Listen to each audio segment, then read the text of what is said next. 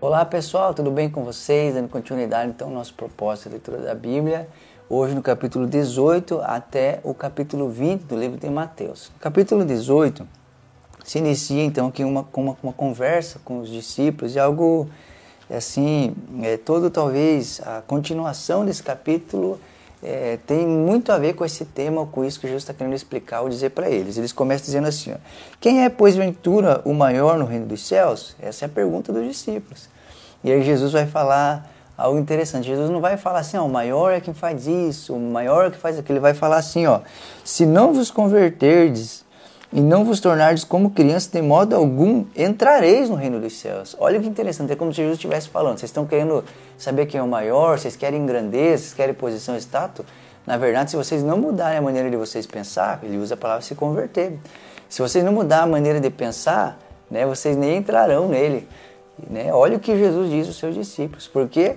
Porque havia no coração dos discípulos né, um desejo de grandeza, de ser grande, de ser reconhecido, de ser o bambambam. Bam, bam, né? E aí Jesus começa então a explicar que não é esse o coração do reino. O coração do reino é um coração que se preocupa com o próximo, que põe o outro em primeiro lugar, que não, não, não olha para si, né, mas que tem um olhar é, muito mais voltado para as pessoas à sua volta. Ele vai dizer isso, a explicação disso está aqui no versículo 6, ele vai falar então qualquer porém que fizer tropeçar um destes pequeninos que crê em mim, melhor que fora que se lhe pendurasse ao pescoço uma grande pedra de moinho e fosse afogado na profundeza do mar. Ai do mundo por causa do escândalo, porque é inevitável que venha escândalos, mas ai do homem pelo qual vem o escândalo. Ele está falando agora os discípulos queriam pensar sobre eles e qual era a posição deles, a grandeza. E Jesus está falando: não, não, vocês estão errados, vocês estão equivocados, vocês precisam olhar para o outro, para o próximo. E ele então começa a discorrer sobre é, o cuidado com o próximo, o cuidado para que o próximo não é, tropece, não caia. E o enredo de tudo isso é: se eu viver para mim, para satisfazer as minhas vontades, se eu tiver uma vida egoísta, certamente eu vou é, fazer os meus irmãos tropeçarem. Certamente eu vou fazer os meus irmãos errarem. Certamente eu vou fazer com que as pessoas tenham uma visão errada sobre Deus, sobre sua igreja, sobre seu povo, né? E ele vai dizer então do perigo disso acontecer.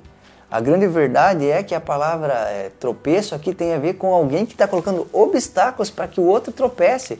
Que nós não venhamos viver dessa maneira, que a nossa vida não seja obstáculo para a fé dos outros, mas muito pelo contrário, que a nossa vida possa ser como aquela pedra que a pessoa usa para se agarrar e, e subir, escalar para ir mais longe, mais alto, continuar sua caminhada. E ele vai então dizer aqui sobre a importância de uma pessoa sobre a importância da, é, da individualidade. Ele vai falar aqui sobre um pastor que deixa as 99 e vai atrás daquela que se perdeu. Ou seja, é Deus ensinando os seus discípulos que, cara, no reino de Deus, todos são importantes. Todos é, é, carecem ou merecem né, de cuidado, de proteção. Não existem uns e outros. Não, todos são vistos com bons olhos diante de Deus e precisa ser visto por nós também. E ele vai continuar dizendo sobre até mesmo aqueles que erram.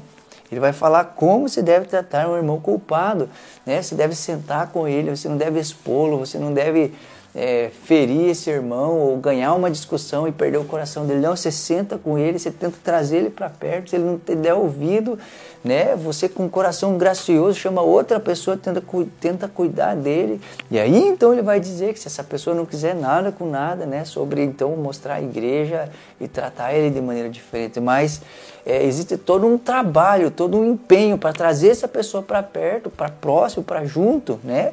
E ele então aqui vai continuar dizendo, né, Pedro escutando essas coisas, eles começam a entrar, é, é, quantas vezes se deve perdoar um irmão?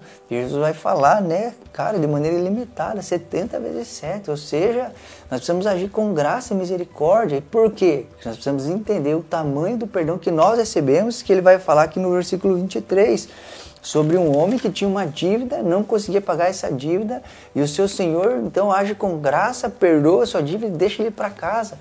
Mas esse mesmo homem que foi perdoado de maneira enorme e grandiosa encontra alguém que devia pouco para ele. E ele pega essa pessoa pelo colarinho e, e obriga essa pessoa a pagar e age com ele com dureza. Então isso cai nos ouvidos do seu senhor que havia lhe perdoado e ele chama esse homem de novo: Olha, Eu acabei de perdoar você de uma dívida impagável, você não quer perdoar né, o pouco que seu irmão te deve, e ele então sofre as consequências por esse ato. O que, que Deus está querendo nos ensinar? Está querendo nos ensinar que nós devemos ter um coração perdoador para com todas as pessoas, independente do que nos fizeram. Por quê? Porque nós fomos perdoados de maneira grandiosa por Deus. Porque os nossos pecados foram perdoados.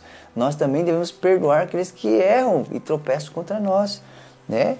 E aqui, então, agora no capítulo 19, vai ter uma história muito é, importante que nos ajuda a compreender muito a Bíblia, que é no versículo 16 sobre o jovem rico. Diz assim: Eis que alguém aproximando-se lhe perguntou: Mestre, que farei de, que farei eu de bom para alcançar a vida eterna? Respondeu-lhe Jesus: Por que me perguntas acerca do que é bom? Bom só existe um. Se queres, porém, entrar na vida, guarda os mandamentos. E ele lhe lhe perguntou: Quais? Respondeu Jesus: Não matarás, não adulterarás, não furtarás, não dirás falso testemunho, honra teu pai e tua mãe e amarás o seu próximo como a ti mesmo. Olha que interessante. Então chega um jovem, né? E esse jovem chega que bem farei perder a vida eterna. E aí Jesus fala: Olha, é, não tem ninguém bom.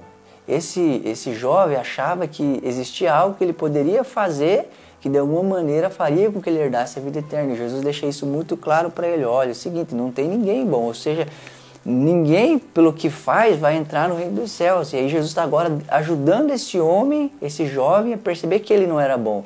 E o que, que Jesus faz? Jesus coloca o espelho diante dele, que são os mandamentos.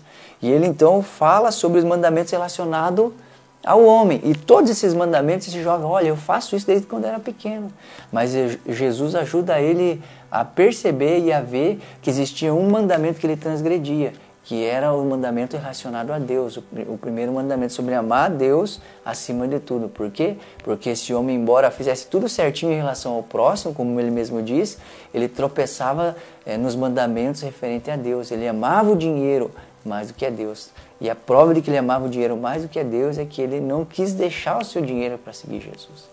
Né? E nós precisamos entender essas coisas. Não somos salvos pelo que fazemos, mas somos salvos pela graça, pela fé em Cristo Jesus.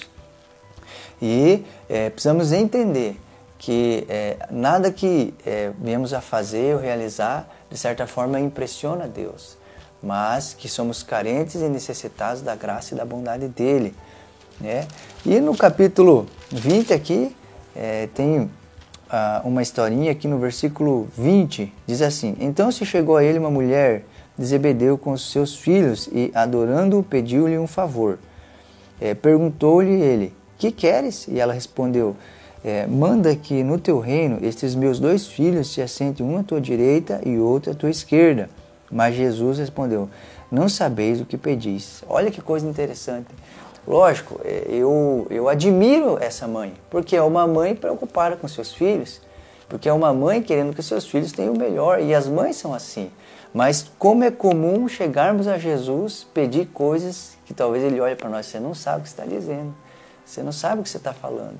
Né? E essa conversa gerou nos outros discípulos briga e contenda. Pô, o tipo dos caras né, querem ser grande, querem sentar uma direita, outra esquerda. Isso gerou um burburinho entre os discípulos. E Jesus conversa então com eles algo maravilhoso. Olha o que diz aqui no versículo 25. Então Jesus chamando disse: Sabeis que os governadores dos povos os dominam e que os maiorais exercem autoridade sobre eles.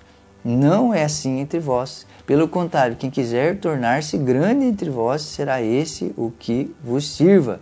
E quem quiser ser o primeiro entre vós, será o vosso servo. Tal como o filho do homem que não veio para ser servido, mas para servir e dar a sua vida em resgate de muitos. Ou seja, Jesus falando: olha, é, no mundo é assim que funciona. O, né, o menor serve o maior. Menor está é, subordinado ao maior. Mas no reino de Deus, né, é, é o contrário, é de ponta cabeça. Quem quer ser maior precisa servir, os maiores precisam servir. E ele vai dizer algo: olha, e eu sou o exemplo disso. Né? Jesus veio a essa terra e você vai perceber algo. Jesus serviu a todos. Jesus serviu aos pobres, aos simples, Jesus lavou os pés dos discípulos. E se tem alguém que é conhecido como servo, é o próprio Jesus. Que possamos seguir o seu exemplo e andar como ele espera. Que Deus te abençoe e até a próxima.